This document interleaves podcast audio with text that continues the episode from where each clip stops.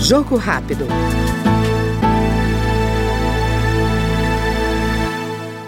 cuidado com a saúde é preocupação do deputado Alberto Mourão, do MDB de São Paulo. Neste sentido, o parlamentar apresentou emenda à medida provisória que dispõe sobre o programa Mais Médicos para ampliar o número de bolsas de residência em medicina geral de família e comunidade. Na avaliação dele, é preciso cuidar da saúde das pessoas antes que elas adoeçam e, se estiverem adoecidas, que recebam orientação antes que a doença se agrave. Falta entre 45 a 65 mil profissionais no Brasil principalmente nessa fase inicial, que é o clínico geral, que nós chamamos de clínico geral, mas que agora é o médico da saúde da família, que trata da família. A doença é originária da, da, da questão hereditária, do ambiente que se vive, né? Dentro de casa, como é que se vive ali, faz falta de caixa d'água, esgoto, o que ali vai provocar doenças.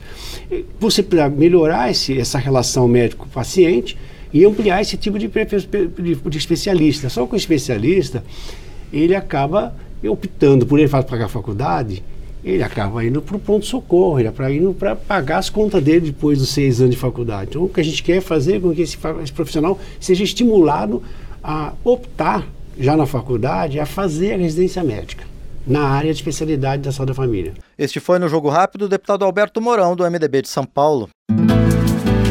Jogo Rápido.